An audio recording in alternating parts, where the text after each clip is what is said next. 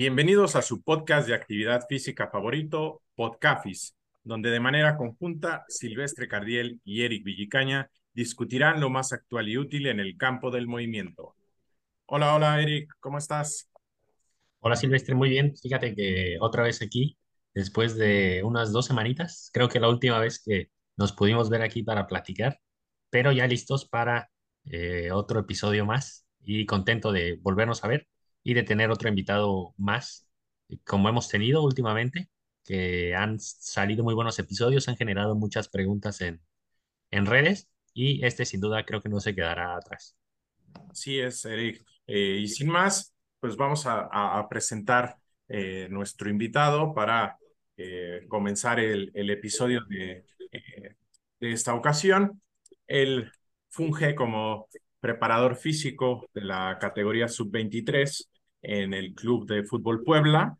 Eh, también se desempeña como coordinador del área física de, de, Fuerzas Básicas del club y como coordinador académico y docente eh, del Sistema Nacional de Capacitación de la Federación Mexicana de Fútbol, Campus Puebla, y que eh, en este rol pues tiene a cargo a quienes se preparan como preparadores físicos, directores técnicos, entrenadores de porteros y también árbitros. Él es eh, Daniel Arellano.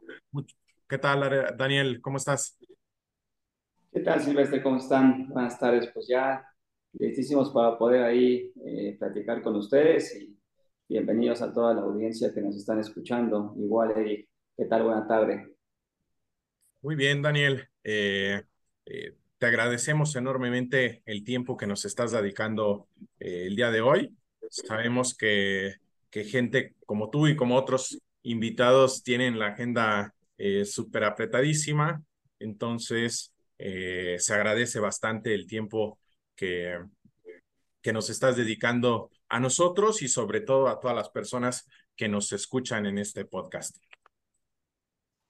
Entonces, eh, el día de hoy vamos a hablar de muchos temas en los cuales Daniel tiene experiencia. Y para comenzar, eh, en este episodio, una pregunta que ya es eh, casi, casi emblema de, de Podcapis y, y, con la cual nos gusta iniciar uh, todos y cada uno de los episodios que tenemos con invitados es cómo decidiste involucrarte en este campo profesional, Daniel, si siempre fue claro que querías, te, que querías enfocarte a la pre preparación física, al entrenamiento de fuerza con, con atletas, a, la parte de salud, porque también tienes experiencia en, en esa área de, de fútbol como, como salud.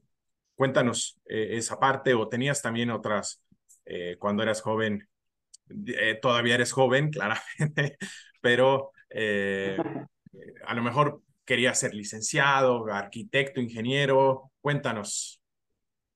Sí, pues primero agradecerles este espacio y, bueno, felicitarlos por, al igual que muchos invitados los han felicitado a ustedes por esta dinámica que están haciendo, porque eh, al igual que nosotros dentro de nuestra dinámica, este, ustedes con esta uh, actualización y ahorita el tema de los podcasts, pues creen, créanme que van a ayudar este, dentro de todo lo, lo que van realizando a, muchas de las nuevas generaciones inclusive de nosotros que, que, nos mantenemos en el medio, escuchar a algunos otros colegas y compartir sus, sus conocimientos, su día a día y, y lo que cada uno va haciendo desde, dentro de su área. Eh, segundo, eh, fíjense que, pues sí, como bien mencionan, es, es un poquito complejo porque eh, de momento cuando voy saliendo del bachiller, no, no tengo como tan claro, ¿no? ¿Qué, qué estudiar? Porque al final del día, creo que en el sistema educativo eh, a veces es complejo tener esta parte del perfil, ¿no? Eh, como que no nos preparamos o, en algunas escuelas sí, en algunas otras no, y aunque en la mía o en el bachiller que estudiaba sí había buscarte un perfil posterior a lo que ibas terminando, todavía no tenía como tan claro. Eh, estaba seguro que algo de creatividad debía buscar y dentro de los eh, pasajes que tenía, pues el dibujar era uno, ¿no? Eh, el tema de, del marketing también me llamaba mucho la atención este, pero no tenía tan claro qué, hacer. Posteriormente, este, pues estuve visitando algunas escuelas, en tema de la arquitectura, vi que eran muchas matemáticas y pues como que dije, está padre dibujar, pero no es tan padre el tema de tanta matemática y, y bueno, fui viendo el tema de mercadotecnia, que en ese momento también pues, iba teniendo un auge, son de esas carreras que, que son por épocas, y eh, me encontré que existía eh, la carrera de cultura física en la UAP. Entonces, eh, algo que me recomendó alguien, un familiar muy cercano, es que lo que hiciera es imprimir las materias que daban en ambas carreras que a mí me interesaban, como lo podía ser marketing o la arquitectura, que no tenían casi nada que ver con lo que es la cultura física, y que yo eligiera, ¿no? O sea, que yo visualizara dónde me veía, este, mm, más que como un hobby, trabajando, porque al final me decían, pues dibujar es un hobby, pero, o el crear este, situaciones es un hobby, pero realmente qué tanto te ves trabajando haciendo eso, ¿no? Eh, y pues cuando empecé a ver las materias, dentro de lo que yo llevaba en mi sistema educativo, que siempre participaba pues, en las selecciones de deporte, eh, ya sea fútbol, ya sea voleibol, este, eh, el mismo atletismo, entonces siempre estaba yo en los deportes de metiche, de alguna forma. Eh, eso iba como decantando, ¿no? Que, mi perfil también tuviera que ser deportivo y empiezo a ver que, pues se divide la carrera en cuatro áreas. También en ese momento veo que en la Universidad del Fútbol de Pachuca existe esta carrera, pero bueno, en el tema económico, eh, para esos momentos en casa pues no había el apoyo para poder viajar, para poder estudiar o para poder pagar pues una habitación, ¿no? Y, poder vivir allá en, Pachuca. Entonces, eh, checo lo del examen, hago el examen de admisión y al final pues, nos terminamos quedando en la carrera. Y ese primer año, pues la verdad es que contentísimo por, por todo lo que voy viendo, por todo lo que voy aprendiendo, porque en la carrera de cultura física hay cuatro áreas que, que para nosotros son importantes, como la educación física, como el deporte, este, como eh, lo que es la adaptación física, que ahorita ya se conoce más de esa forma, y eh, la parte también de recreación. Entonces, pues voy aprendiendo un poquito de todo y ya sobre la marcha, más o menos a la mitad de la carrera, eh, o, en sexto semestre, yo descubro, o por parte de, una beca que dan en la UAP, que es donde estudié en la Universidad Autónoma de Puebla, que dan becas a aquellos interesados que eh, les gusta el fútbol y, y, empieza a conocer el Sistema Nacional de Capacitación, en ese momento, hace 12 años, estaba aquí en Campus Puebla también, y voy a una clase de esas clases como muestras que hacen con, con un ponente llamado Horst Wayne, que, en ese momento tenía un fútbol que es este fútbol a la medida de niño, pero un libro que tenía el fútbol a la medida de niño, así se denominaba o así se llamaba. Viene, da esta ponencia, se paga obviamente la ponencia, lo empiezo a escuchar, este, y, pues encantado, pregunto de qué se trata, cuánto se tiene que pagar, y pues eh, haciendo esfuerzos. Eh, para, para, ese entonces yo trabajaba en una filial que es Chiva Los Ángeles Soccer, donde había hecho pues mis prácticas, ¿no? mis primeras prácticas profesionales, y, y dentro de 10 que entramos a Chiva Los Ángeles Soccer, resulta que cuando se abre una vacante, pues les llama la atención el, la dinámica que a lo mejor tenemos o, o, el hecho de, que siempre estamos como muy proactivos, ¿no? que eso al final del día es lo que les gustó bastante y, me mandan a llamar como para trabajar en la filial. Eh, pues vamos empezando con algunas horas y a la par pues eh, se me da terminar la carrera y, y estar estudiando el ENDIT porque no había prefi, entonces estudiar el ENDIT y, trabajar en, la filial. Entonces ya empiezo a, a correr, ¿no? Como actualmente lo hago, pero pero bien, da gusto, este, contento. Y, algo que, que, me despertó como esta dinámica de moverme al Sistema Nacional de Capacitación es que aunque tenía muy buenos docentes dentro del área deportiva, eh, eh metodológica también, eh, una de las grandes preguntas que yo les hacía cuando nos enseñaban los macrociclos, que no sé si a ustedes les tocó, pero eh, a nosotros nos tocaban hacer los macrociclos de todo el año completo, todo el año competitivo, y de repente tenías que meter cuántos minutos de técnica y cuántos minutos de la preparación física y cuántos minutos de cosas que inclusive no sabías si ese día llovía y tenías, no tenías entrenamientos y pasaba alguna situación y se cancelaba, pero tú tenías que entregar tu, tu macro, ¿no? Es el objetivo de entregar el macro. Y dentro de esos macros resulta que pues a veces hacíamos también macros olímpicos y pues no, no tiene nada que ver con el fútbol. Y las dudas que más les preguntaba a mis profes era cómo lo hacía cuando yo estaba en un equipo, en una filial que tenía una cuarta división en la cual estaba participando y mis competencias pues no eran olímpicas, ¿verdad? Mis competencias eran semana a semana y, yo tenía muchas dudas de, pues, qué hago, cómo le hago. Y pues dentro de los docentes que eran muy buenos, eh, tenía docentes que estaban en el área del esgrima, de la natación, de levantamiento olímpico, entonces pues se aprendió bastante, pero repito, ya, ya tenía como esa espinita de, de acercarme ahora, de adentrarme de lleno al fútbol, ¿no? Eh, recuerdo que en su momento me aventé en una semana que me dio, en una semana, en un mes que, que me dio este, esta enfermedad, salen como ronchitas en la cara, se me el nombre, eh, me aventé libros. Pero, eh, varicela, ¿no? Exactamente, me dio varicela, este, pues me dijeron, no, no puedes venir, quédate en casa y ya cuando, porque tienes contacto con niños y con jóvenes, entonces no queremos que de repente esto pase a mayores. Y pues ahí a, terminar de leer el libro de Tudor Bompa, este, eh, a, autores que habían también recomendado como Jürgen Weinak, este, Giles Cometti, y, y, creo que e, ese fue como el punto de explosión para volverme muy, muy autodidacta y, empezar a leer, a leer, a leer, a leer, a leer, como no tiene idea, ¿no? El profe Ariel González, que también fue uno de los primeros libros que, que pues tuve y con lo que fui aprendiendo dentro del área de la preparación física del fútbol. Y pues hay libros que atesoro, que, que les aprendí cosas que a lo mejor ya no hago ahora, pero que en su momento pues fueron muy importantes para mí. Sí, eh, sin duda eso es eh, muy importante, ¿no? De que siempre llega un momento donde a la mayoría algo nos hace clic y ya más bien ya no es que te estén, entre comillas, como sucede a lo mejor en clases, que te recomiendan algo para que lo estudies, ¿no? Sino que ya nace de, de uno y ya dependiendo de las necesidades con las que pues tienes en tu día a día de tu práctica, pues dices, ¿sabes qué? Yo necesito aprender de esto, que ya después va a ir evolucionando y se va a ir adaptando, ¿no? A tu contexto, que siempre mencionamos aquí que el contexto va a, a reinar cómo al final de cuentas se aterriza todo, pero pues sí, muy importante para todos los que a lo mejor ahora no le encuentren mucho sentido a cómo, o todavía no les llegan a ese punto de clic, pues llegará un momento donde, donde lo tendrán. Y, sin duda ya mencionabas que empezabas a correr, ya empezabas a correr en el sentido de que estabas ya ocupado en ciertos eh, aspectos.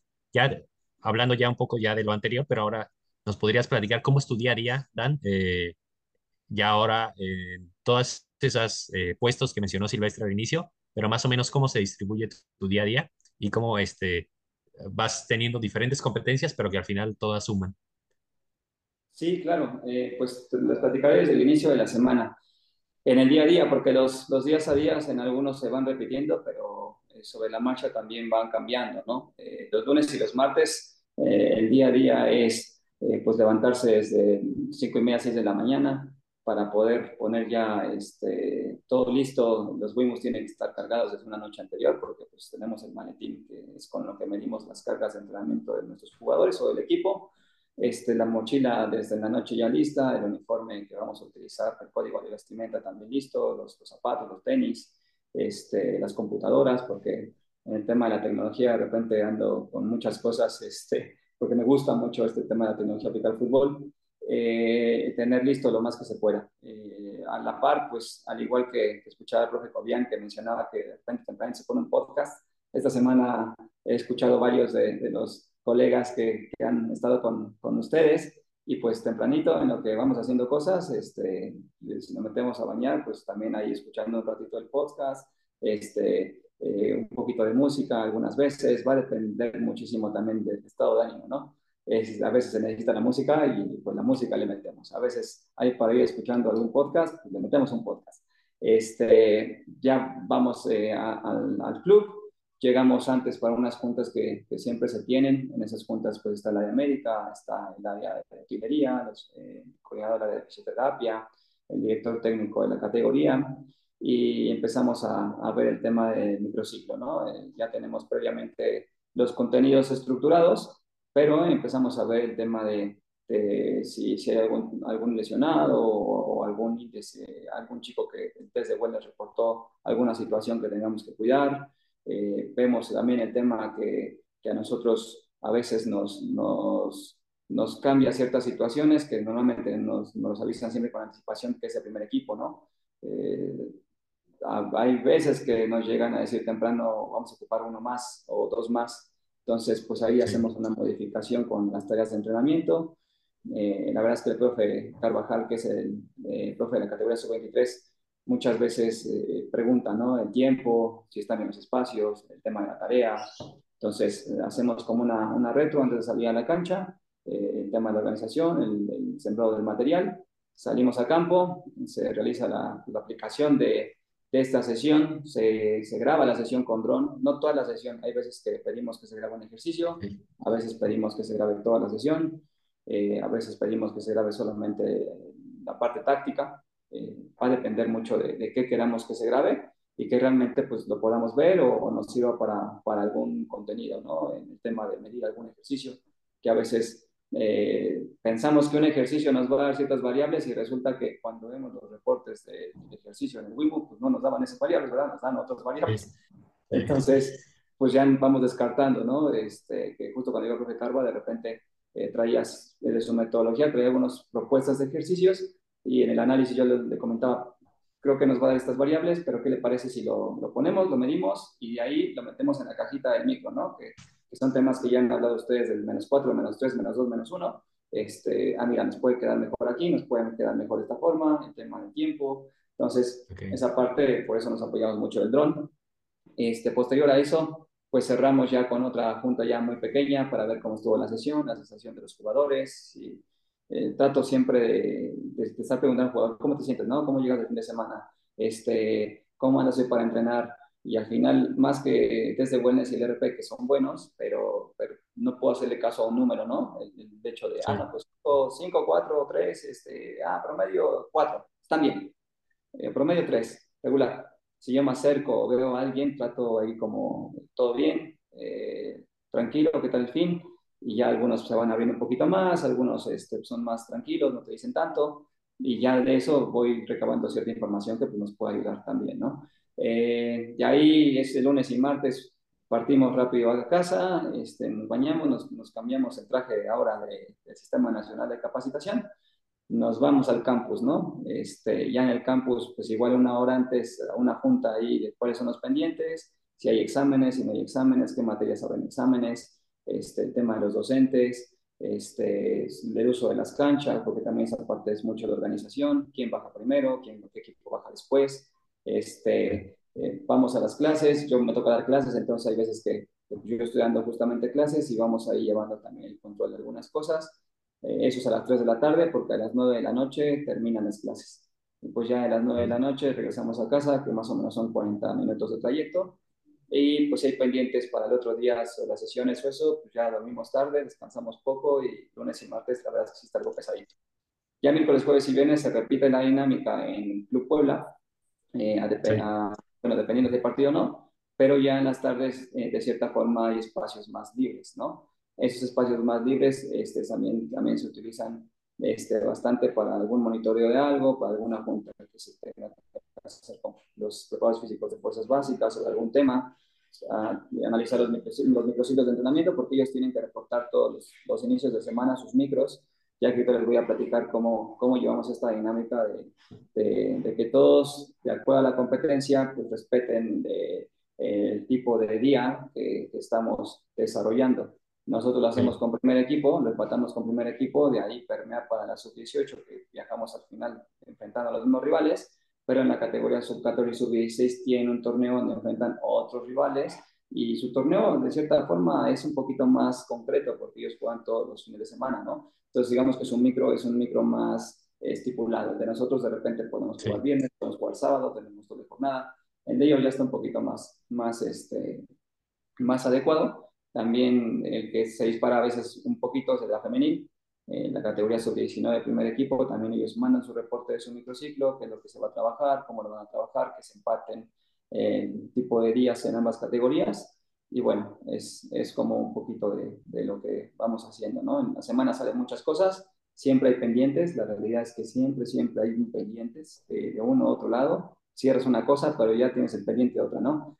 A veces suelo olvidar cosas, entonces este, pues me he vuelto más organizado y trato de, de anotarlo este, en algún pizarrón, en alguna libreta, eh, porque hay veces que hay pendientes que son de prioridad, ¿no? Este, para ambos lados. Entonces, esa es más o menos la dinámica que tengo en un día. Pues el fin de semana, día a día. El fin de semana, si hay partido, pues viajamos, si es de visita, desde el día viernes.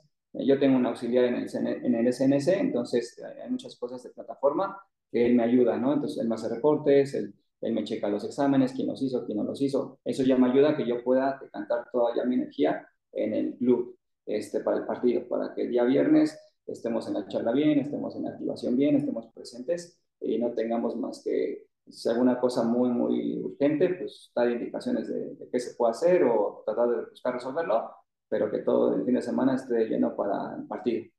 Regresamos de viaje al partido y si hay pendientes el sábado y nos da tiempo, si no el domingo temprano, porque ya el domingo eh, al mediodía, pues ya es para la familia, para la novia y para uno mismo, ¿no? Este, para recargar pilas para la siguiente semana. Daniel, de verdad que qué cosas, ¿eh? tan solo de escucharte ya dije, a, Daniel le faltan horas en la semana. Pues, quisiera comprarlas a veces, créeme que sí, sí. Bien, pues, anoté muchas cosas, pero vamos a, tratar de, de, hilar un poco con, con la conversación, ¿no? Eh, voy, voy a, ahí a, tratar de, de guiar un poco eh, las siguientes. Vamos a hablar un poco eh, del sistema de, de, capacitación.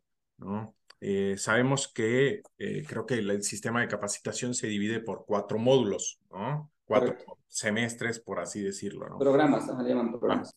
cuatro programas. tú tienes, bueno, me imagino que tú tienes ciertas materias, ¿no? Que, que a lo mejor eh, esas materias vienen con un, con un perfil eh, dictado por eh, Federación Mexicana de, Fútbol. aquí la pregunta es, ¿te guías completamente por, por el perfil que, que, que, impone, o no, no, no que impone, sino que recomienda Federación Mexicana?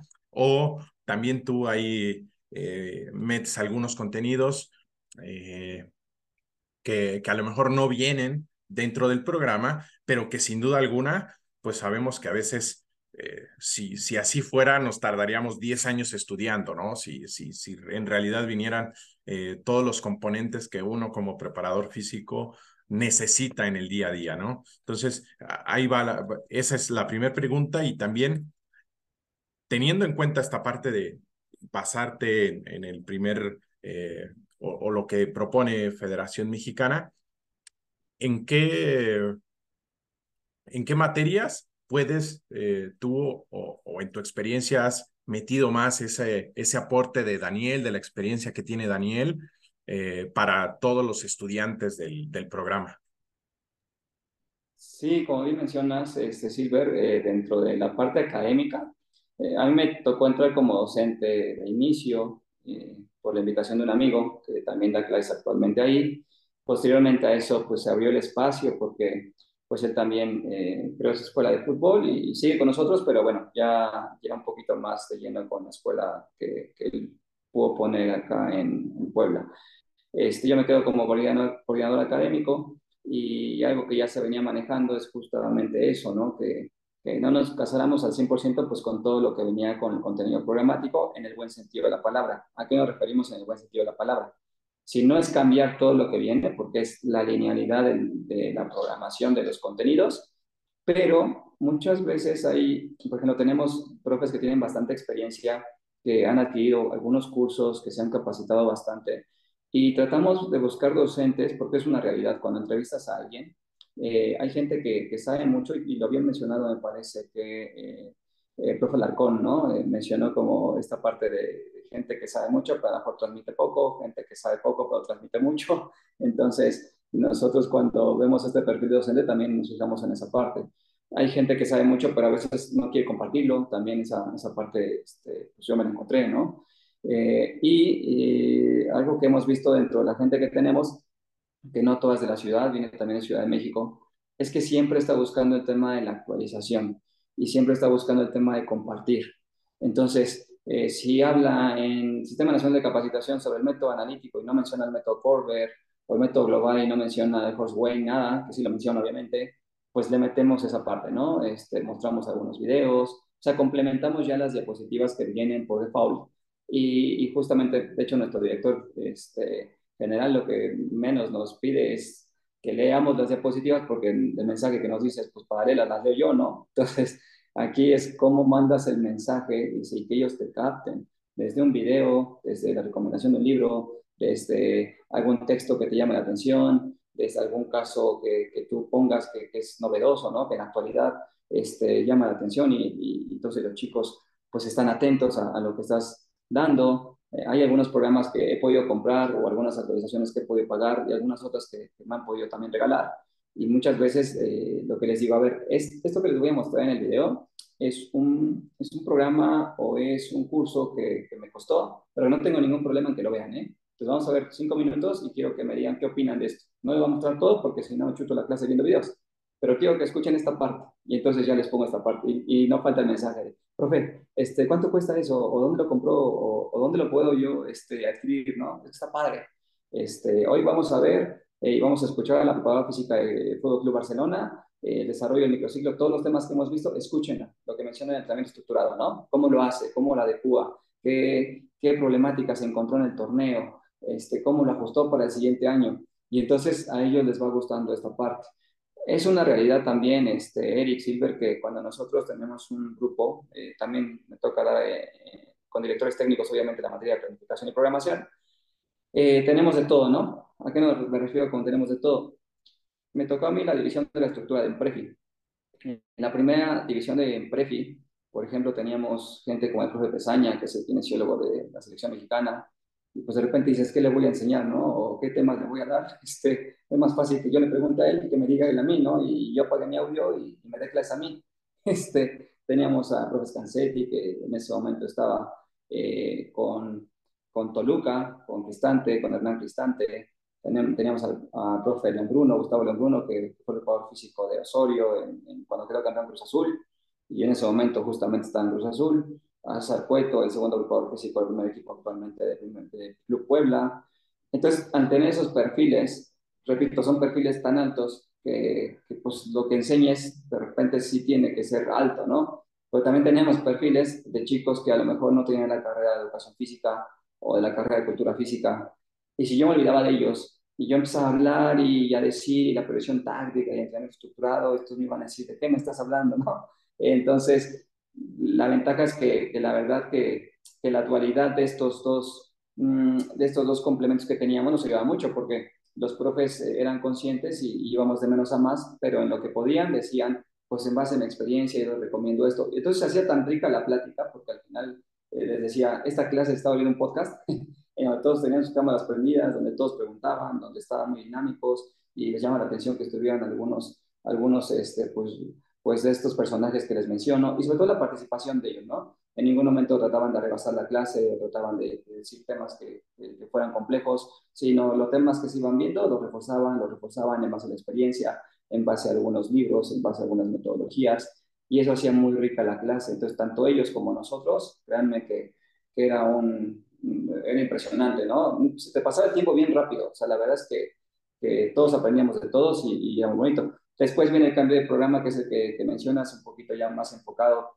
¿Cómo fue el cambio de programa? El primer programa de Emprefis era enfocado mucho a la fisiología de cierta forma, este, enfocado pues a las áreas funcionales, enfocado a las capacidades físicas condicionales. El segundo programa, que es el actual, ya tiene muchas cosas de dirección técnica, por así llamarlo, ¿no? El preparador físico que ahora ya puede diseñar tareas de entrenamiento, como juegos de posesión, como juegos de invasión discontinua, Tal vez reales condicionados no, porque son más del director técnico. Eh, y, ya sabe ciertas situaciones del modelo de juego del entrenador. ¿Qué buscó hacer Federación? Que, el, preparador físico cuando llega con el director técnico hablaban el mismo lenguaje, ¿no? ¿Qué está cuidando a la par? Está cuidando también que el preparador físico al final no se olvide que su función y por donde va a ser evaluado pues es por el área física, ¿no? Entonces, eh, esta parte sí, sí se la vamos dejando como muy, muy clara y, cuando les metemos alguna información extra, lo único que se les menciona es que los exámenes pues, siempre van enfocados a los manuales, pero este, este extra que les ponemos es un extra para ellos, ¿no? Es un extra que, que les va a crear un área de aprendizaje, que les va a crear ahí una espinita para que ellos sigan aprendiendo, para que, para que este, compartan también como nosotros lo hacemos. Entonces es la forma en la que retroalimentamos nosotros pues, nuestras clases. Magnífico, magnífico. Creo que claras mucho para quien a lo mejor o no había escuchado eh, o eh, se había interesado por este contenido que se podía dar en el Sistema Nacional de Capacitación y ahora pues se puede dar una idea de todo lo que involucra ahí y cómo se ha ido desarrollando, ¿no? Como bien mencionas, pues ha tenido esas evoluciones a lo largo del tiempo. Incluso tú mencionas que, bueno, tú estudiaste antes el ENDIT, ¿no? Cuando realmente era otra, digamos, otra etapa. Y una pregunta que igual teníamos considerada sobre esas evaluaciones que ha dado este sistema de capacitación, eh, revisando los módulos y también tú ya hiciste ahí unos comentarios, eh, la, Federación Mexicana ha adoptado una metodología más basada o, podemos ver que está eh, más allegada al entrenamiento estructurado, ¿no? En, cómo se, se, tienen estos cuatro programas que mencionas. ¿Cómo ha sido tu acercamiento con esta metodología? Digamos, ¿ya la conocías de antes? Eh, te fue también llegando poco a poco o también digamos que llega esta parte de, dar ese brinco en el Emprefi y también tú te metes de lleno en, estos contenidos.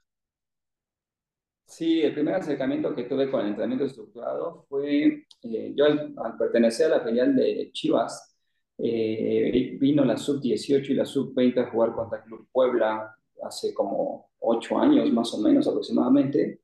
Y, pues yo voy, ¿no? Eh, y trato de acercarme porque algo que me ha gustado eso de siempre tocar puertas y, pues, me dijeron, el, no ya lo tienes, ¿no? Este, nuestro, uno de nuestros directivos me dice, pues el no ya lo tienes, tú, tú pídeme, ya yo te diré si sí o si no, pero el no ya lo tienes seguro. Entonces me acerqué eh, y le pregunté que si había algunos libros, que si me podía recomendar algo, eh, que yo estaba interesado en la parte de la preparación física. La verdad es que se portó muy, muy buena onda sin conocerme y me dijo, pásame tu correo. Yo dije, igual, y va a decir, luego te llamo, ¿no? Como, como pues, normalmente se nos dice. Este, pero me dice, pásame tu correo y te voy a enviar este, un documento que te puede interesar. Bueno, le pasé el correo, me pasó su número, pasó una semana y me llegó el documento. Y en este documento justamente era el entrenamiento estructurado con, con todas las esferas, con esta división del eh, ser humano deportista, de entrenamiento optimizador, entrenamiento coadyuvante, y pues fue el primer acercamiento a esta lectura, ¿no? Que empiezo a tener, este, la leo, me llama mucho la atención, pero me quedan muchas dudas. Y le pregunto, ¿no? ¿Dónde más puedo aprender de esto? Entonces, pues empieza a explicar que, existe una serie de, de, que existe muy poca información, pero que ya en Guadalajara este, ya les están empezando a enseñar mucho esta parte, que a lo mejor no podía compartir todo, pero que lo que le fueran compartiendo ahí sin problema me la podía, me la podía dar, ¿no? Entonces ese fue el primer acercamiento que, que, yo, que yo fui teniendo al entrenamiento estructurado. Posterior a eso, eh, vi que existían estos diplomados de fútbol, bueno, de Fútbol Club Barcelona este, en línea y pues me doy a la tarea de, buscar, ¿no? La forma de, de adquirir algunos y, y, ahí pues empiezo a tener mayor información. Eh, posterior a eso también seguía mucho a Eric Roqueta, que es el actual preparador físico del Club Puebla, que en ese momento estaba en Chivas.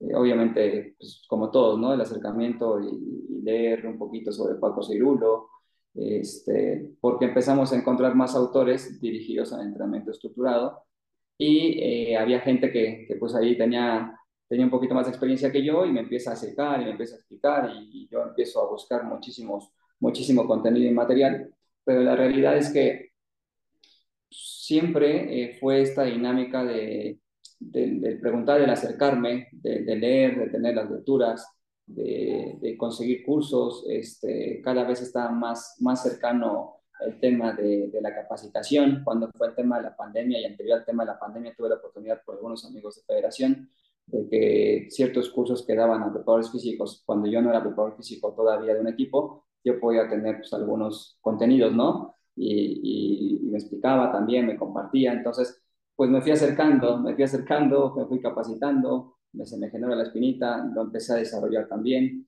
Este, yo tengo una empresa que se llama Functional Soccer Training, que, en su momento pues entrenaba a algunos jugadores, pero, pero más eh, a nivel individual.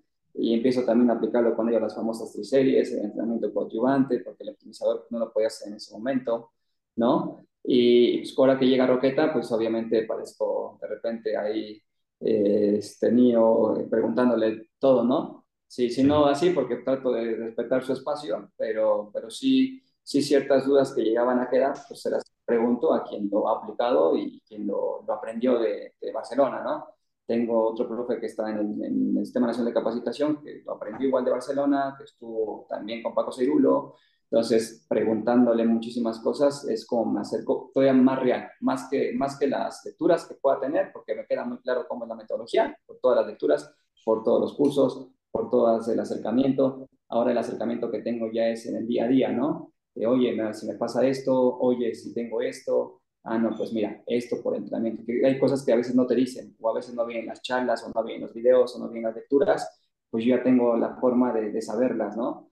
Y, y, pues también de irlas aplicando, porque dentro del club, eh, el primer equipo aplica el entrenamiento estructurado, pero en fuerzas básicas la realidad es que aplicamos un híbrido, un híbrido porque este, eh, nosotros en, fuerzas básicas, con el tema de la metodología, antes de enseñar entrenamiento estructurado, nosotros teníamos ya algunos contenidos muy, muy específicos y esos contenidos tratamos de irlos respetando, pero sí de la mano del entrenamiento estructurado, porque yo soy categoría sub-23 y, y, si primer equipo trabaja estructurado y yo trabajo de momento alguna metodología muy lejana, muy alejada de lo que hacen, pues es, tú llegas un día, ¿no? Y entrenas conmigo, pero mañana entrenas con Roqueta y entrenas estructurado, entonces hay una combinación de metodologías impresionante y, no es como lo más recomendable hacerlo. Sí, claro. Eh, creo que es eh, eso fundamental, ¿no? Cuadrar esos eh, puntos de vista, más cuando se trabaja muy de cerca. Y volviendo un poco a esa parte y para cerrarla con tu eh, labor en el en Prefi, pues sin duda, y como mencionas, ¿no? De, aunque tú tuviste este acercamiento gradual y ahora afortunadamente pues ya estás ahí día a día eh, aplicando este, esta metodología, sin duda, como mencionas, eh, por lecturas uno no se puede dar ideas, pero a veces hasta tiende a ser algo disruptiva porque pues tiene otro punto de vista donde ya te habla de más eh, esferas, más allá de la parte condicional, por así decirlo, y que sin duda a lo mejor si uno es este, nuevo, incluso puede generar esta resistencia al cambio, ¿no? Pero tú, cuando ya te toca transmitir en, ahí en el Emprefi, ¿has notado que ya te llegan este, estudiantes, digamos, ya cada vez eh, más conocedores de, de, estos temas, que ya ha cambiado un poco la, la tendencia o todavía resulta algo novedoso, eh, algunos contenidos relacionados al entrenamiento estructurado? Sí, eh, cuando evaluamos nosotros en, el Sistema Nacional de Capacitación, hablemos primero de Endido y luego en Prefi, en Endido los evaluamos con la presentación de su modelo de juego. Entonces, pues yo soy parte de la gente que evalúa esos modelos de juego, obviamente desde el punto de vista físico, ¿no? Y algo que notamos en las primeras generaciones es de cuando yo les preguntaba, porque el Sistema Nacional de Capacitación sí es, es cierto que tiene parte del entrenamiento estructurado, pero es muy cierto que también maneja conceptos de la previsión táctica, ¿no? Como la división de lo intersectorial, de lo individual, de lo grupal, este, de los sub subprincipios, de los subprincipios, de los grandes principios tácticos, este, eh, se les explica, porque esta parte es lo que, lo que identifiqué en la primera generación, que como que no me quedaban tan claros, ¿no? Cuando hablábamos, ok, de la parte física de su microciclo, les preguntaba, ¿en base a qué metodología este, te basaste? Y no quería que me dijeran una u otra, a lo mejor me dijeran, de la presión táctica, esta parte este, respetamos en la parte principal de la sesión, ¿no? Porque yo les mencionaba, a ver, y les puse videos también y les di artículos para que observaran que la previsión táctica para que realmente se cumpla no solamente si incluir el balón en las tareas de entrenamiento, ya que estaríamos hablando de un método integrado que es más como lo que menciona el ¿no? Este, para que sea un trabajo de previsión táctica debe tener el contexto del juego, mucho el contexto del juego, el sistema de juego, el modelo de juego de ambos equipos, con estos este, hábitos, ¿no? En fase ofensiva, en fase defensiva, eh, estos sus principios como muy, muy decantados y muy alineados y muy bien identificados. Entonces digo, eso ya realiza que, que hagamos tareas enfocadas ahora sí la previsión táctica.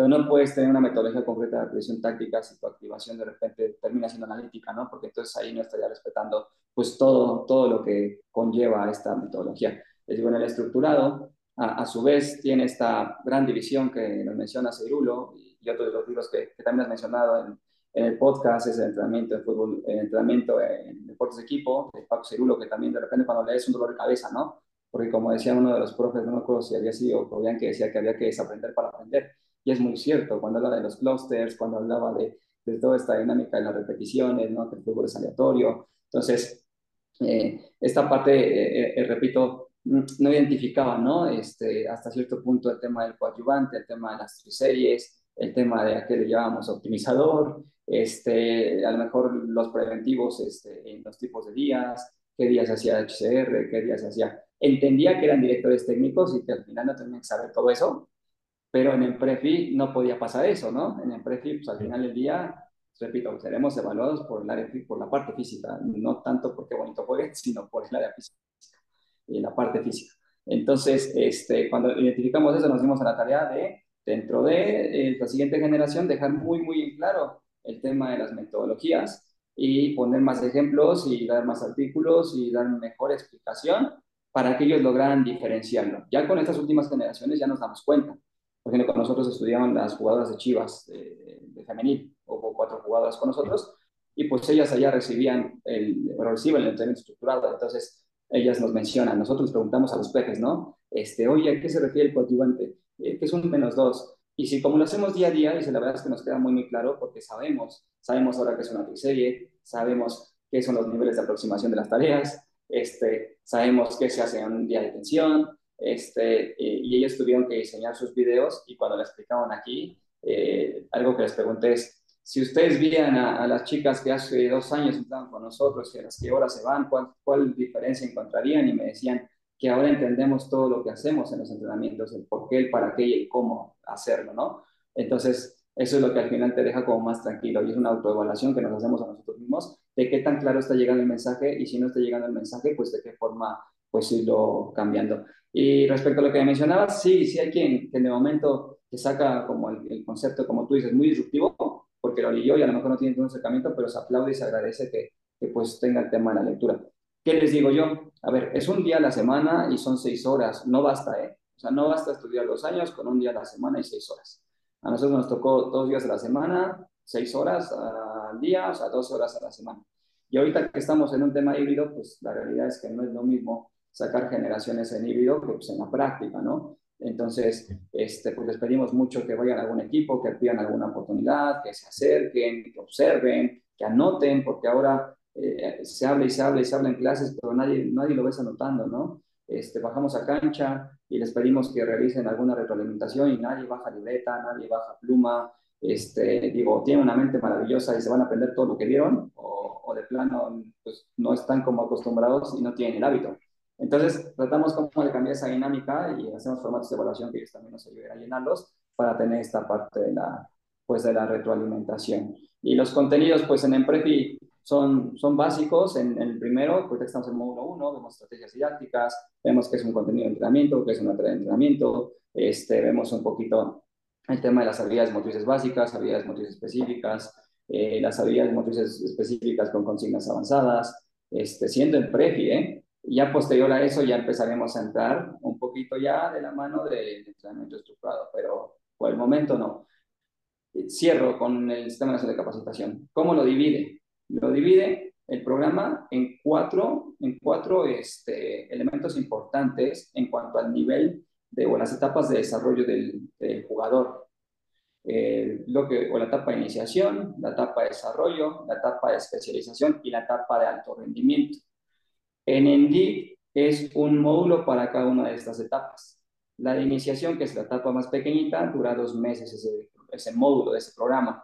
La de este desarrollo dura cuatro meses, ahí vamos medio año. La de especialización dura medio año, ahí vamos un año.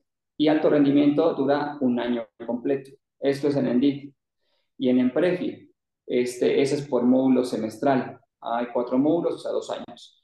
El primero es iniciación y desarrollo, que es ahorita que se abrió este, hace un mes hasta que termine en diciembre. Estamos viendo iniciación y desarrollo. Posterior a eso, veremos el siguiente medio año, o los siguientes seis meses, el eh, programa de especialización o la etapa de especialización con sus contenidos. Y finalizamos un año completo con el alto rendimiento. Cada etapa tiene ciertos contenidos. Conforme van avanzando, los contenidos van cada vez siendo más complejos y van siendo mayores. Entonces, esa es la dinámica de los programas que nosotros tenemos y la metodología que se implementa, se implementa en el Sistema Nacional de Capacitación actualmente. Perfecto, perfecto. Excelente, Daniel. Eh, iniciando ya con, con un tema eh, más relacionado a, a la práctica, al, al, día a día, eh, mencionaste algo sobre un modelo híbrido que considera eh, el entrenamiento estructurado y a lo mejor eh, otro enfoque o algunos otros enfoques, ¿no?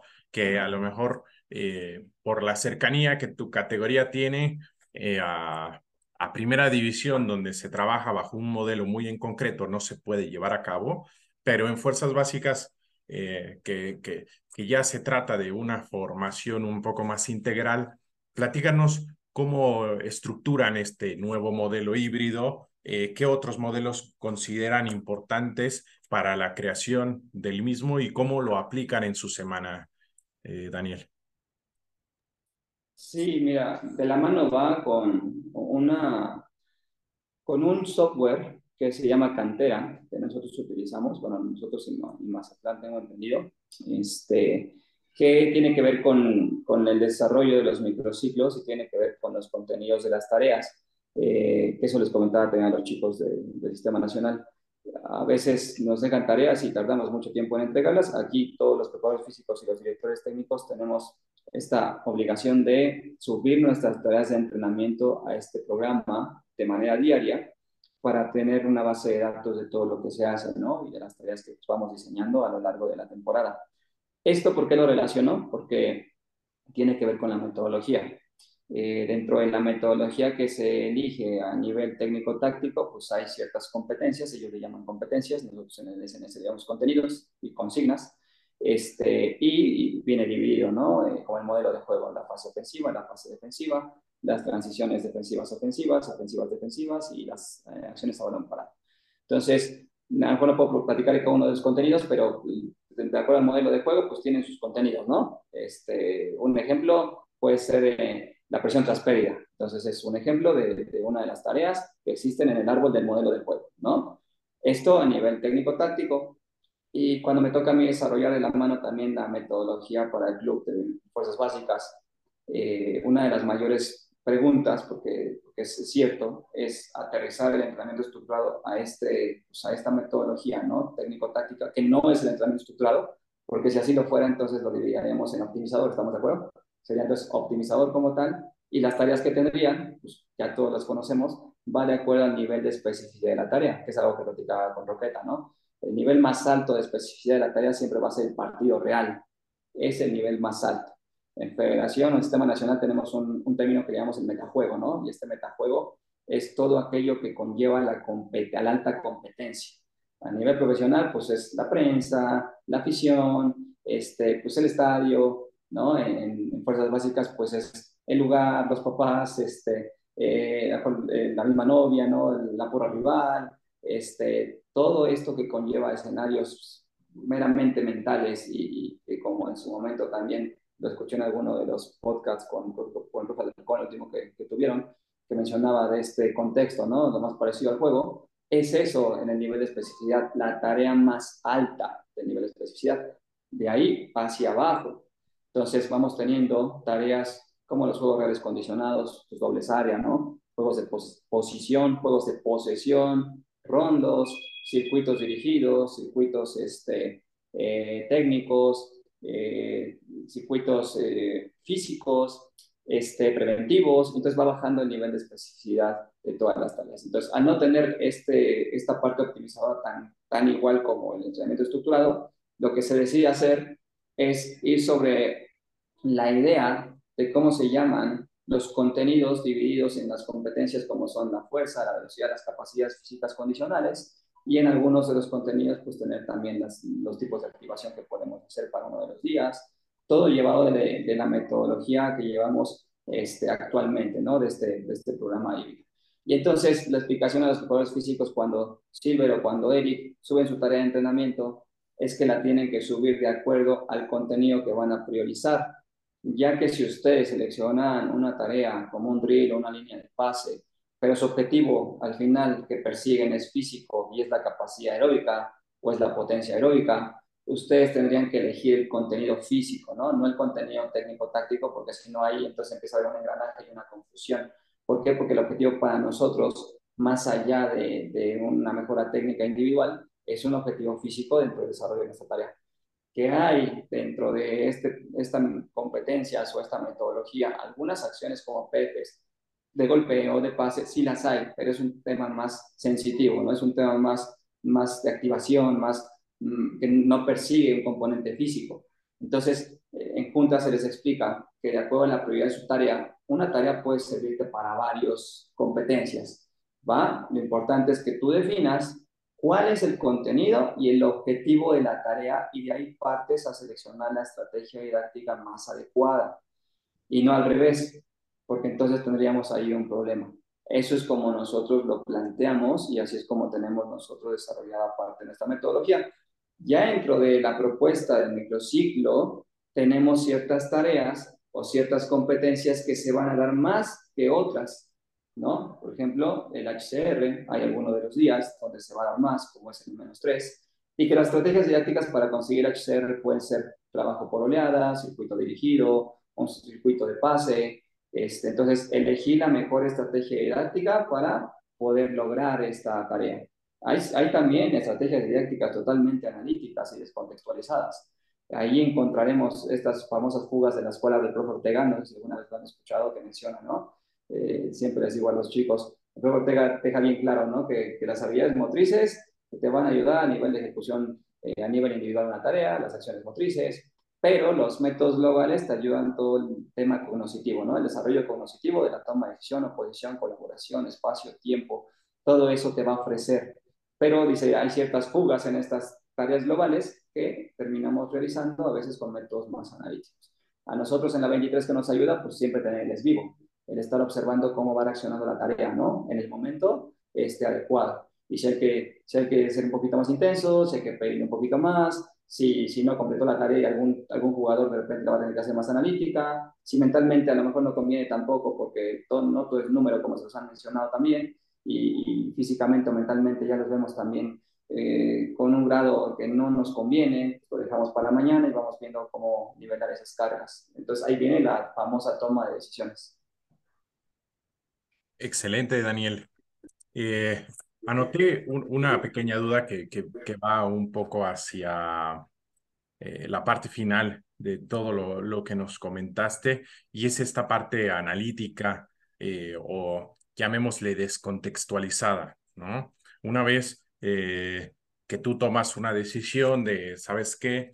Eh, porque se da en el día a día y se da más veces, yo creo que de las que, que uno esperaría, ¿no? Que a lo mejor se da un componente táctico, se cumple un componente táctico, pero al momento de tú analizar este componente que como preparador físico buscamos, ¿no? Más allá de, de, de que se cumpla la tarea, eh, y hablando de, de, de, métodos descontextualizados, ¿cuáles son los que en su mayoría utilizas más?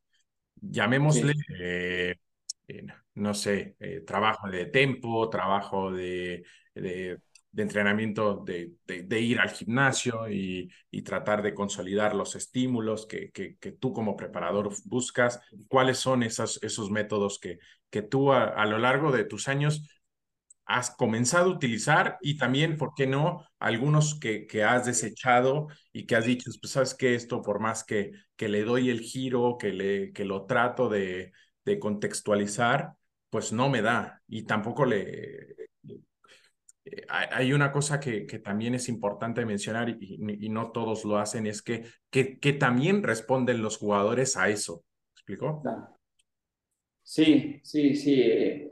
Dentro de los métodos analíticos que, que bueno, eh, suele utilizar es el método de repeticiones, eh, intermitente, no el método continuo, son métodos que pues, los venimos ocupando desde, las, desde la carrera, ¿no? Eh, nosotros lo que hacemos o lo que buscamos, y la realidad es que, que tratamos de hacerlo a nivel más individual que colectivo, es que si en algún momento vemos algún jugador que consideramos que no está teniendo este nivel de rendimiento adecuado, nos apoyamos pues, del video o nos apoyamos también de los entrenadores que están observando, cuando, sobre todo cuando tenemos bastante staff, porque hay días que, que apoyan eh, los directores técnicos de otras categorías. Entonces, hacemos como una reunión, hacemos un feedback y empezamos como a compartir, oye, eh, ¿has observado este jugador que, eh, que no, no está llegando o, o, que al final del día esta reacción ante la presión tras pérdida o lo veo fatigado o, o, o no lo veo como atento vemos los números, vemos también cómo lo perciben ellos eh, y, y, vemos, tomamos decisión si puede hacer esta tarea. Eh, le preguntamos al doctor, ¿no? También si no tiene un tema lesional, si no tiene algún tema de fatiga.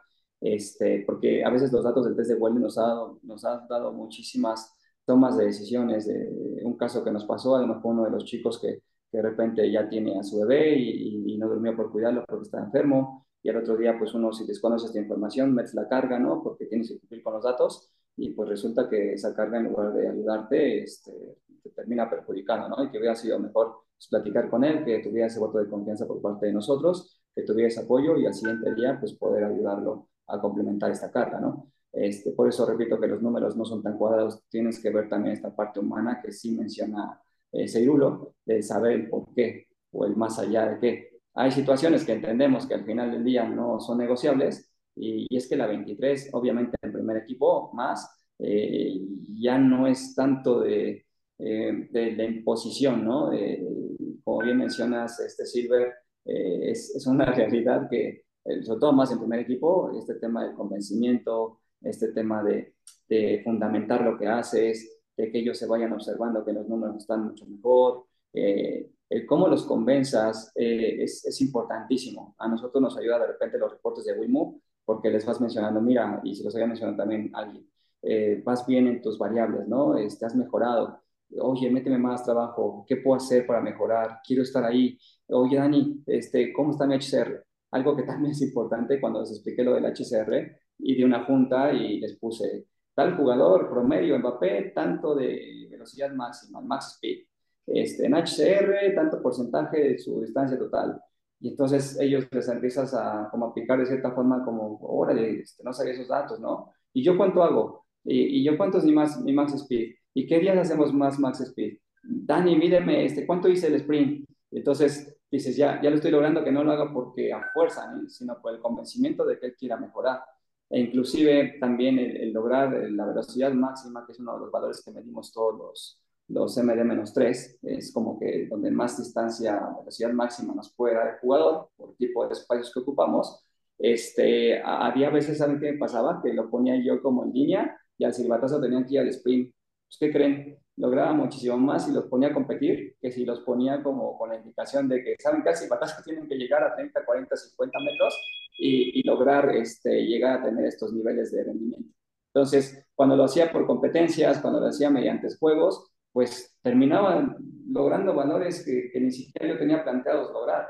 Entonces eso es algo que me ayudó. En el tema del gimnasio, Silver, este, es una realidad que, que sí aplicamos algo de las pizzerías, porque sí, sí este, lo llegamos a realizar, pero ahorita en básicas lo hacemos de la siguiente forma. El día MD-4, que es el día de tensión, buscamos hacer situaciones que tengan la carga de entrenamiento, con apoyado un poquito de las triseries de este ejercicio fundamental este, de zona media o compensatorio y aplicación, pero nosotros no metemos el de zona media o el compensatorio, nosotros lo hacemos con el fundamental y con el de aplicación. Y a veces metemos al de aplicación también una acción del juego, uno contra uno, un dos contra uno, por ejemplo, podía ser el trabajo de trineo y después una situación individual, este, un trabajo con la barra hexagonal y después cambios de dirección, este, dependiendo de cuál de las capacidades o las cualidades específicas nosotros queramos desarrollar, trabajo con Align Mind. Entonces, estimulamos dos o tres de las cualidades físicas en tres o cuatro bloques este, de trabajo y eh, mediante acciones eh, tanto analíticas, pero sí ya un poquito más contextualizadas, que es el bloque fundamental y el bloque de aplicación con acciones jugadas, que es el día como más lejano a, la competencia, ¿no? Y en el menos 2 hacemos una pequeña dosis, de este, por ejemplo, en el término estructurado ven, ven, que ocupan el PAP, que es el, un, un día antes en el MD-1 a un 30% de su RM, trabajar estímulos muy cortos, pero que van enfocados más a la velocidad de ejecución, que para eso ocupan el tema de los encoder. Nosotros no tenemos en sub-23 los encoder, entonces lo que hacemos es que lo metemos en un menos 2 en el menos 2 hacemos este tipo de trabajos, pero con una transferencia más dirigida a un nivel coordinativo, a, a un nivel de agilidad, a un nivel de cambio de dirección, este, y es así como metemos estos dos componentes de la fuerza, ¿no? Posterior a ello, también hay componentes de fuerza meramente estructurales, donde hay acciones de, de, de, de empuje, de tracción, de zona media, trabajos rotacionales, trabajos de estabilidad, este, entonces vamos complementando en el microciclo que tenga la mayor cantidad de demandas de fuerza, pero como muy ricas y, y, donde mejor nos pueda llevar el rendimiento del jugador en ese micro. Va a depender mucho del micro, ya que tenemos micros cortos y de repente tenemos micros más, más enfocados a detención, duración, este, velocidad o mixto y activación, y tenemos micros con un menos 5 y, rara vez tenemos un menos 6. Entonces, ahí ya tendríamos que, ir viéndolo. Eh, también es una realidad que, que Roqueta, que el cuerpo de trabajo de, del aluarse, a nosotros nos comparten su micro, nosotros tenemos la información de qué hacen ellos.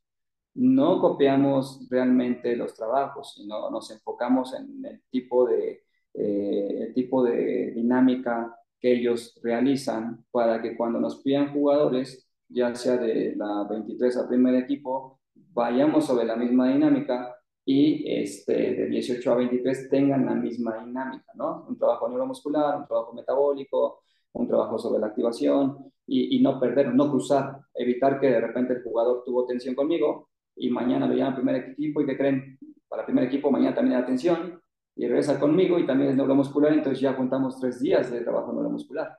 Es lo que buscamos evitar. Este, es así como nosotros trabajamos. Bien, excelente, excelente, eh, Daniel.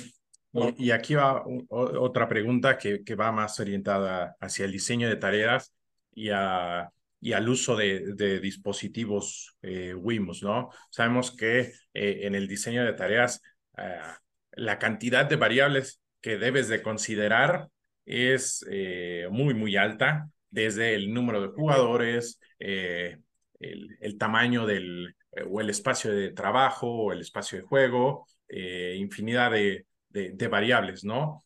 Al momento de tú leerlos en, en el WIMU eh, o, o, de, analizar los datos, ¿a qué variables? Y por ejemplo, ¿no? Y esto va a depender completamente del día, ¿a qué variables le das más bola? ¿Sí? Para tratar de, de igualar los esfuerzos hacia el, el, hacia el partido, ¿no? Que es donde realmente eh, tratamos de homologar los, los esfuerzos realizados durante el microciclo para que se acerquen lo más posible al, al, a, una situación de partido, ¿no? ¿A, qué variables, utilizando los, los WIMUS, le, le das más eh, bola? ¿En qué días? Eh, ¿Cómo tratas de, de, o cómo es tu árbol? Si, si, pues sí, ¿cómo es tu árbol como mental para la toma de decisiones considerando estos datos? Claro, de entrada, nosotros tenemos una tabla de patrones de carga. Esta tabla de patrones de carga parte mucho de, lo que es el MD o lo que son los MD, porque al final esos son pues, nuestros 100%, ¿no? O nuestros 90% del umbral del jugador en un partido. Es una realidad que estos umbrales pues, son, son aleatorios, bueno, no son aleatorios, son, son diversos porque depende mucho del tipo de partido. Eh, y lo que hicimos en, estas, en esta información que también nos ofrece WIMU en la comparativa por equipos, eh, te manda un reporte, ¿no? Y por equipos te dice la variable la distancia total recorrida en este jornada 3 es, no sé, Puebla estuvo en el número 3 o en el número 1 en esta variable o en el 6 o en el 10. Y su promedio total es de 9 kilómetros por jugador o 10 kilómetros, 11 kilómetros por jugador. Entonces capturamos los promedios en un Excel, que de hecho ahorita estamos también ahí eh, viendo, no si han escuchado el, el, software que se llama Power BI, que es, dijera un profe, es un Excel con asteroides, que ya se está ocupando demasiado para el diseño de los dashboards. Entonces, este, ahorita ya le hemos pedido algunos dashboards que, que nos pueda realizar justamente con esta dinámica, que se hace en los WIMOS también, pero tener nuestros propios dashboards, donde este, tengamos este 100%, eh, porque no todos tienen WIMOS, entonces hay quien tiene otros, otros dispositivos como PlayerTech y no tienen este, los drivers que tiene Wimo, entonces que tengan los patrones de cargas del MD y de ahí de ese por ciento poner, tener el MD-4, cuál es el, el, patrón de carga recomendado, ¿no? De un 40 a un 50% de aceleraciones o desaceleraciones, de un 60 a 70% en tal día de HCR, este, entonces son recomendaciones de patrones de carga que dentro del tipo de días pueden estimular eh, cuando ellos hacen su registro de datos, se van dando cuenta si están dentro de los patrones, si están por arriba de los patrones de la carga o por debajo de los patrones de la carga. Eh, al menos nosotros con la 23 podemos estarlo viendo en tiempo real y muchas veces como al, equipo, al primer equipo lo tenemos junto, la verdad es que Eh, yo, yo monitoreo también la gente que tenemos de la 23 en primer equipo y, es lindo porque de repente dices, ok, mi propuesta de tarea aquí es esto y su propuesta de tarea ya es esto, pero en valores de aceleración, de aceleración, su tarea de ellos está logrando más que mi tarea, ¿no?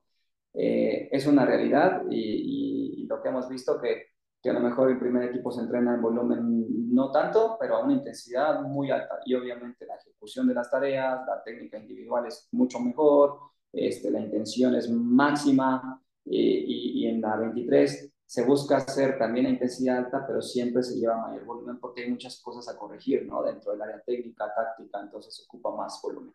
Entonces, ahí vamos de la mano como observando tareas, viendo qué, qué les da allá, qué nos da acá, este, midiendo, este, como bien decía Silver, y cuando nosotros eh, desarrollamos una tarea, lo más importante es elegir el contenido, que se los mencionaba, si mi contenido es la capacidad aeróbica o la potencia aeróbica o la velocidad máxima este, o la fuerza rápida, pues parto del contenido, desarrollo un objetivo, mi objetivo va de la mano de mi contenido, si quiero estimular, desarrollar, implementar, este, qué contenido, mediante qué cosa, y si lo hago más específico, mediante qué acción del juego y en qué zona del juego, en caso de que mi tarea tenga que ver más con un tema contextualizado, ¿no?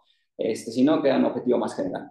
Eh, después de eso, las variables pues son el espacio, el número de jugadores, eh, que tiene que ver la posición, colaboración con las superioridades numéricas o numéricas, el número de contactos por jugador. Eh, en los espacios lo dividimos en cuatro. Espacios útiles, que son espacios donde todos pueden realizar el número de toques libres que ellos quieran, y, es un espacio normalmente eh, que se respeta para toda, es una zona donde se respeta para todos por igual.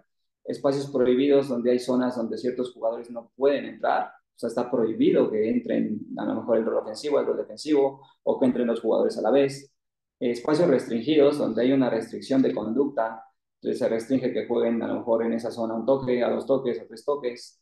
Eh, y espacios eh, potencializadores, que espacios potencializadores es donde más se va a desarrollar la tarea de lo que nosotros buscamos realizar, ¿no? Son esos tipos de espacios que nosotros eh, tenemos dentro del diseño de las tareas. Este, el tiempo de trabajo también es importante. En el espacio también utilizamos lo de Casamichana, ¿no? Que ven que, que tiene el tema de los metros cuadrados por jugador me tocó también eh, debatir un poquito cuando eh, tuve, la, tuve la fortuna de ir eh, allá con selección mexicana de fútbol al profe Plasencia, a Plasencia lo conozco de Atlas porque alguna vez me pudieron mandar allá para ver cómo estaban trabajando y él muy muy joven ya, ya tenía pues esta dinámica y estaba haciendo maravillosas cosas. Y pues me tocó verlo otra vez de nuevo y me da un gusto que, que ahí siga, de hecho lo hemos tenido invitado también en el SNC, en algunas clases ahí en línea entonces, de hecho, me dio mucho gusto que lo habían tenido. Este, eh, y, bueno, fuimos allá a Federación y yo debatía, ¿no? Porque ellos también tienen una filosofía, pues como el entrenamiento estructurado, tienen también sus espacios muy claros y hacía muchas preguntas del tema de los espacios, si se cumple, si no se cumple, porque a veces te queda como cierta duda, ¿no? Hasta qué momento sí es eh, aceleración, desaceleración. Lo que yo le comentaba, aparte de los profes de los cuerpos técnicos, es que el hecho de que en un 10 contra 10 el espacio sea pequeño no quiere decir que realmente estemos realizando acciones totalmente de tensión, ya que la densidad de jugadores es mucha y el elemento de contacto es uno. Entonces, si el elemento de contacto es uno y la zona cercana a la pelota hay un 2 contra 2 o 3 contra 3 y hay jugadores muy alejados, pues al igual que, que mencionaba Jorge en fútbol a medida de niño, para que mejores muchos contactos con el niño, pues disminuye el número de jugadores porque en un 11 contra 11 el niño lo va a tocar en un partido 3, 4 veces. Igual pasa lo mismo con las aceleraciones de aceleraciones. Si metes mucha gente, aunque sea el espacio reducido para el número de gente que tienes, pues las acciones de aceleración y desaceleración van a ser muy mínimas. Entonces, reduce el número de jugadores con el espacio de juego para que tú lo condiciones a que realice más acciones de frenar y arrancar. Eso es algo que de repente costaba trabajo, inclusive eh, con los directores técnicos, como, como que lo diferenciaran, ¿no? Pero este, empieza como a entenderse más. A lo metabólico, que a veces el hecho de que se juegue en mucho, en mucho espacio, este, con muchos jugadores, pues se va a lograr la mayor carga metabólica, ¿no? Y que, que, no siempre es así, que realmente es cuando el espacio es grande y el jugador recorre más metros, distancia total mayor y, y la HMLD, que es la distancia metabólica, pues va a aumentar también, porque el esfuerzo es constante, ¿no? Y en el otro, pues aunque esté muy grande, va a haber momentos en el que el jugador tenga que parar, pueda caminar, pueda recorrer un poco y en el otro no, te va a exigir que el jugador constantemente esté haciendo acciones este, pues más lineales, más metabólicas. Entonces, este, son como de lo que nosotros percibimos, el descanso, la recuperación, la intensidad de la tarea, también es importante a qué intensidad se va a desarrollar la tarea. Si se trabaja por repeticiones, por ejemplo, una estrategia didáctica por repeticiones son las oleadas, ¿no? Trabaja un 2 contra 1, un 3 contra 2, un 4 contra 3, con superioridad numérica, con inferioridad numérica, en un trabajo de transición. Este, dentro del entrenamiento estructurado hay unos circuitos que le llamamos circuitos dirigidos, que en la metodología un poquito más, mm, más enfocada a lo que llamamos en básicas, le llamamos circuitos de habilidades motrices básicas con habilidades motrices específicas. ¿A qué se refiere? Una tarea como una línea de pase donde hay acciones de coordinación, de saltos, de apoyos, pero tiene la acción de, HCR. Entonces, distancias arriba de 21 kilómetros por hora, este, donde medimos eh, y buscamos que el jugador vaya a velocidad, meta un centro, regresa a finalizar, regresa a defender. ¿Y, qué pasa? Pues el jugador muchas veces las tareas las siente eh, de cierta forma un poquito más, eh, lo estimulan más, ¿no? Ojo, si, si lo estamos logrando, bienvenido. Y se platica, hey, esta tarea, aparte del componente técnico-táctico, es para la mejora del HCR y hay que dar estos números. Si no los damos, pues ya saben que, que al final, por afuera. No, no, vamos a meterle, vamos a meterle. Y empezamos a mejorar. ¿Qué, a veces daña o qué a veces no nos da? Pues que si el pase no es al espacio, que creen? Pues ya se frenó, ¿no? Entonces va tiende mucho al nivel de la calidad del jugador que tengas. Es lo que te condiciona que se lleguen a cumplir los parámetros o no que, uno tiene como prediseñados en la tarea. Sí, sí, mira, creo que aquí todos los que están escuchando, Dan, y, incluido Silvestre y yo, estaba, es que una muy buena clase de cómo puedes hilar fino en esos todos los detalles, ¿no? Los condicionantes de la tarea. Porque uno puede de repente pensar, ve la guía y dice, ok, si trabajo, como decías, en espacios amplios, pues se va a cumplir esto, pero pues tienes que considerar todas esas variables que has ido mencionando y que sin duda hacen que ahora sí enriquezcas eh, la tarea y se cumpla aún mejor el objetivo que tienes planteado eh, eh, en ese día.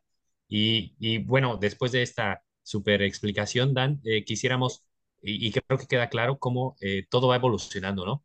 Aunque uno va teniendo una cierta idea de, de algún método o, algunas tareas, como las vas planteando, con la experiencia y con el conocimiento, pues uno va afinando cada vez más su método de trabajo.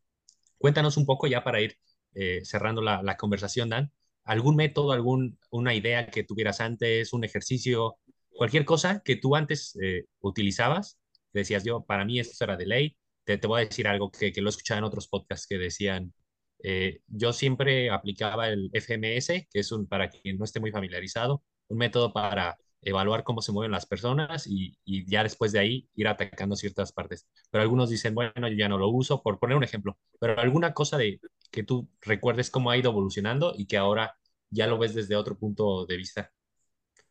Sí, el primer acercamiento que tuve eh, fue con Ariel González, con este libro de los 560 y tantos ejercicios de la preparación física. Y, y pues bueno, eh, me volví un preparador físico no pensante en el, en el, buen sentido de la palabra porque yo tenía ya una receta de cocina, ¿no? Yo tenía, ah, pues qué velocidad, me metía programas de velocidad y tenía como 100 ejercicios y vamos a meterles la velocidad y ya tengo mi sesión. ¿Por qué no pensante? Porque pues no, no me hacía como el razonar esto que les comento ahora, ¿no? El espacio de juego, el tiempo. Este, yo en ese momento no, no identificaba ni tenía toda esta experiencia que a lo mejor tengo y que todavía me falta vivir eh, y, yo trataba de copiar. Lo único que sí me quedaban dudas eran los tiempos, ¿no? Porque los tiempos, por ejemplo, para categorías de sub 13, sub 15 no son los más adecuados. Eso sí, ¿cómo corrían? Eh? Íbamos a los campeonatos de Chivas, este, de filiales, ¿y cómo corrían? Este, digamos, una final y, y, bien, o sea, físicamente bien, bien, bien, bien, bien. Pero cuando se enferma el profe y me toca meter trabajos técnico-tácticos o, o, técnicos por lo menos de juegos de posición o algo, me descubro que no, que no los domino, ¿no? Eh, que, o sea, que sí lo sé hacer, pero no sé por qué, para qué, cómo, este, cuánto tiempo. Este, entonces fue cuando tengo la espinita de no, me tengo que meter y tengo que especializar. Algo que también hemos querido cambiar es el tema del preparador físico que pues, hace la parte física y que hacía yo antes, ¿no? Que es lo que he dejado el método continuo, vamos a correr 15 minutitos, este, estamos en un microciclo competitivo, o el método intermitente, acaban y vayan, y vayan allá. Este, errores que cometía yo en su momento. Una activación y para un juego de posesión y podía hacer fildeos, ¿no? Intermitente con balón, pero fildeos. No tenía nada que ver mi activación con el ejercicio principal de la siguiente tarea, ¿no? Este, entonces, yo, yo he abandonado más estos métodos de repente con el método continuo y lo he sustituido más por trabajos como una línea de pase, como un juego de posesión. Pero si hay momentos en los microciclos que los retomo, o sea, tampoco es como que los abandone al 100%, si los, si los retomamos, pero tratamos de que, de que la mayoría de los trabajos estimulante, el estimulante pues tenga que ser el balón, ¿no? Eh, para eso, como reparador físico, pues a diferencia de antes, que yo prefería que corrieran esos 5 kilómetros que me tocaban hoy y después sentarme a ver cómo era el entrenamiento, ahora ya me responsabiliza a que no me puedo sentar a ver cómo va el entrenamiento, porque si la tarea es una transición, es ir recorrer 20 metros a presionar al siguiente cuadrante, pues yo tengo que estar muy atento y tengo que estar con mucha intención de presionar al jugador o de exigirle al jugador a que llegue a hacer la tarea. Todo esto tiene que ver también con el modelo de juego. Dentro de parte del modelo de juego que tenemos en, la categoría es presionar alto, presionar bloque alto, como les menciono, eh, el buscar que se equivoque el rival en la salida. Si yo dentro de esto, pues trabajo para que corran mucho, pero intensidades muy, pues, muy bajas, pues eso no es lo que los esfuerzos que les va a pedir el entrenador o que les va a pedir el partido, ¿no? Eh, también algo que, que eh, quiero comentarles esto, algo que, que, me ha ayudado mucho en los temas como los juegos de posesión y, y, todos estos métodos globales cognitivos. He visto mucho que la toma de decisión, la realidad es que sí la mejora, pero sí hay carencias, como en alguno de los podcasts que escuché, y eso sí es cierto, en las acciones específicas, ¿no? De, de la aceleración, de, de, la, de la carrera lineal, entonces, eh, creo que no hay que olvidarnos de ambos. Creo que al final del día es poder encontrar una media de en qué momento estimular uno y en qué momento estimular otro. Por eso, aunque he dejado los métodos continuos y lo, suplo mejor con una línea de pase de capacidad aeróbica, donde sí hagan el trote, pero también hagan un cambio de ritmo o de repente hagan otra tarea, este, hay momentos en el que si lo tengo que meter porque, porque me corresponde hacerlo, pues lo vamos a hacer. Pero he dejado de hacerlo a como antes lo hacía, que lo hacía tres veces a la semana. Este, y todos estos métodos que muchas veces, eh, hablabas sobre de Silver, ¿no? De, de, esta estructura, o Eric, ustedes mencionaban, de, de esta estructura ahorita que está Scott, de que eh, al americano ahora lo hacen primero, bueno, no lo hacen, siempre lo han hecho, primero atleta, tipo exos, y después pensante, ¿no? Después el jugador. Este, y, y en otro lado es jugador y, y después, o sea, que, que, que entiendan el juego, que el nivel de comprensión del juego sea bueno y después lo van haciendo atleta. Entonces, el nivelar, ¿no? El nivelar estas dos áreas es complejo, porque, repito, estas tareas cognitivas sí dan un desarrollo en la toma de decisión, rápido, toco rápido, toco rápido, toco rápido, y presión después inmediata. Pero después, ya en lo lineal, después ya en lo competitivo, en el, en chocar, en el caer, en arrancar, este, eso no te lo dan los globales. Ahí sí necesitaríamos las ligas, necesitaríamos el trabajo del gimnasio, necesitaríamos el trabajo de las mismas cualidades específicas, necesitaríamos otros métodos que nos puedan ayudar a potencializar esas acciones del juego que los globales no te lo van a dar. Entonces, este es de mi experiencia algo que he aprendido a la buena o a la mala, ¿no? Porque, este, ah, mira cómo mejoramos aquí, pero ve cómo mandamos acá. Este, pero, pero es eso, ¿no? compartirles esta parte. Excelente, Daniel. Excelente. Creo que eh, cierras con, con, con, un consejo, con, con una retroalimentación desde lo, los años que has estado eh, trabajando desde, desde, tus inicios hasta el día de hoy. Creo que eh, esta parte de saber eh, cuándo combinar o darte cuenta cuándo realmente lo, lo, mencionas, ¿no? Lo global no te va a dar para, para ser un buen atleta, ¿no? Que al final los futbolistas necesitan ser futbolistas pero también dependen claramente de un componente de deportividad, que es el, eh, el ser atlético, ¿no? Y, y lo vemos en, en, grandes deportistas que, que sí lo han sido y que a lo largo de toda su trayectoria, eh, pues se han mantenido sanos, se han mantenido en el top eh, de la élite y, y, gracias a eso, ¿no? ¿no? No solamente a que son buenos futbolistas o, y, ya, sino que también son buenos futbolistas, pero también entienden esta parte que, que son deportistas, ¿no? Que en muchos de los casos se llega a olvidar. Para cerrar eh, eh, este episodio, Daniel, nos gustaría que desde tu experiencia le dieras un consejo a, al, al Daniel de, que acaba de, de, terminar la licenciatura y también a todos los colegas que, que van saliendo de la licenciatura, que tienen muchas dudas, ¿sí? Y que incluso tienen algo de miedo en, en llegar y, tocar puertas en algún lugar, ¿no?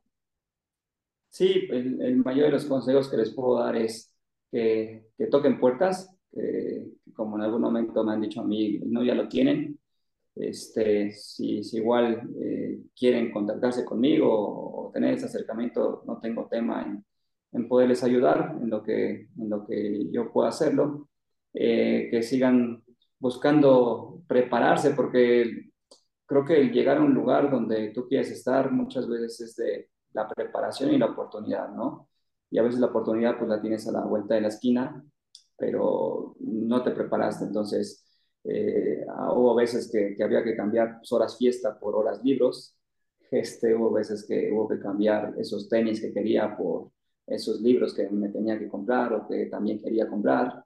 Hubo veces que tuve que cambiar también, a lo mejor no comprar pues, un aparato que, que a lo mejor deseaba comprarme, pero sí pagar un curso, ¿no? Para poder este, actualizarme. Y, y sigue pasando. O sea, la realidad es que sigue pasando porque al final del día esto este, te puede dar vuelta en cualquier momento y que se sigan preparando. Eh, la oportunidad, eh, si yo le dije a Daniel de antes, es que tarde o temprano la oportunidad va a llegar, que no se desesperen, que en algunos llega antes, en algunos llega después, ¿no? Este, en mi caso, de repente decía, pues, ¿qué más hago para que puedas tener la oportunidad de estar?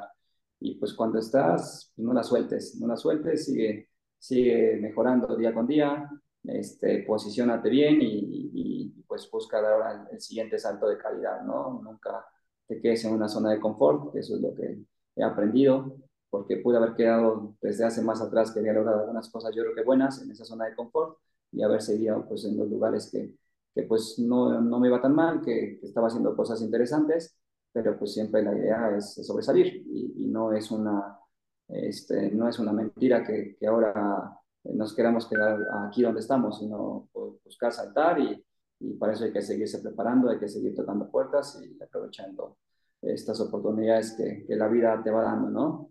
Entonces, no se desesperen, sigan capacitándose, inviertan, que es tiempo de invertir, a veces tienes que sembrar para poder cosechar y, y van a ver que les va a dar mucho gusto cuando lo tengan que hacer, ¿no? Entonces, y, y va para todos pues, un fuerte abrazo, la mejor de, de, las suertes en esta carrera que va iniciando y los que ya la van teniendo, pues a, a, seguir siempre mejorando y sean profesionales en lo que hacen. Dignificar la profesión es con lo que cierro, dignifiquen la profesión.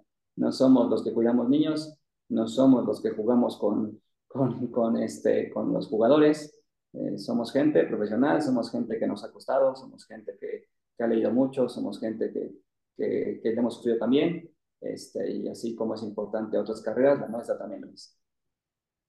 Excelente. Eh, también eh, reitero esa parte, ¿no? Dignificar eh, la profesión y, y, sobre todo, ¿no? También podemos exigir ciertas cosas que a lo mejor exigen algunas partes, como pues, se pueden decir directores técnicos, coordinadores, también el preparador físico, en mi opinión, tiene un rol muy importante y más importante de lo que realmente eh, se nos ve o se nos da, ¿no? Entonces, eh, eh quédense con, con, esa parte y, sumo. Pues para terminar, pues muchas gracias, Daniel. Reitero por el tiempo, por, por la experiencia, por el conocimiento brindado en este podcast de verdad, eh, muchas, muchas gracias. Te lo agradezco en, a nombre de Eric y de todas las personas que nos escuchan. Esperemos que en algún momento a futuro eh, se pueda dar una mesa redonda con, con otros colegas para debatir, para platicar, para compartir experiencias desde nuestra trinchera eh, y así poco a poco crear una, una red que, que, pueda identificarnos como personas eh, como profesionales y sobre todo como profesionales mexicanos, que incluso aquí en México eh, eh, es muy, muy difícil en, esta, en esta área, ¿no? Entonces, eh, sin más, Daniel, agradezco, también agradezco a Eric y esperamos conocerte pronto. Gracias. Y tener ahí alguna charlita de manera más presencial. Claro que sí, Silver y Eric, muchísimas gracias a ustedes. Primeramente, Dios, nos estaremos viendo y, y sí, con gusto, con gusto de, compartir con, con, grandes profesionales que también han tenido aquí. Siempre se aprende de todos, cada uno de ellos tiene experiencias distintas a la de nosotros y, pues los aprendizajes van en base a esas experiencias ¿no? que vamos construyendo. Este, y nuevamente, gracias por este espacio. Espero pues haber impactado en algo, haber podido compartir un poquito de, de, de lo que hacemos. Y, pues bueno, también listo para seguir escuchando los siguientes invitados. Así que no se los pierdan. Gracias, gracias, Daniel. Eh, nos vemos. Eh, las personas que, que, nos escuchan, no se olvide de, de, calificar el podcast, de, de seguir a, a, Daniel, a Eric y a, y a, un servidor en sus redes sociales. Si tienen preguntas, ah, háganlas, háganlas saber y sobre todo eh, compartan y denle ahí buena actitud a, a, este episodio y a todos los que hemos grabado y seguramente grabarán. Sin más, nos vemos. Chao, chao.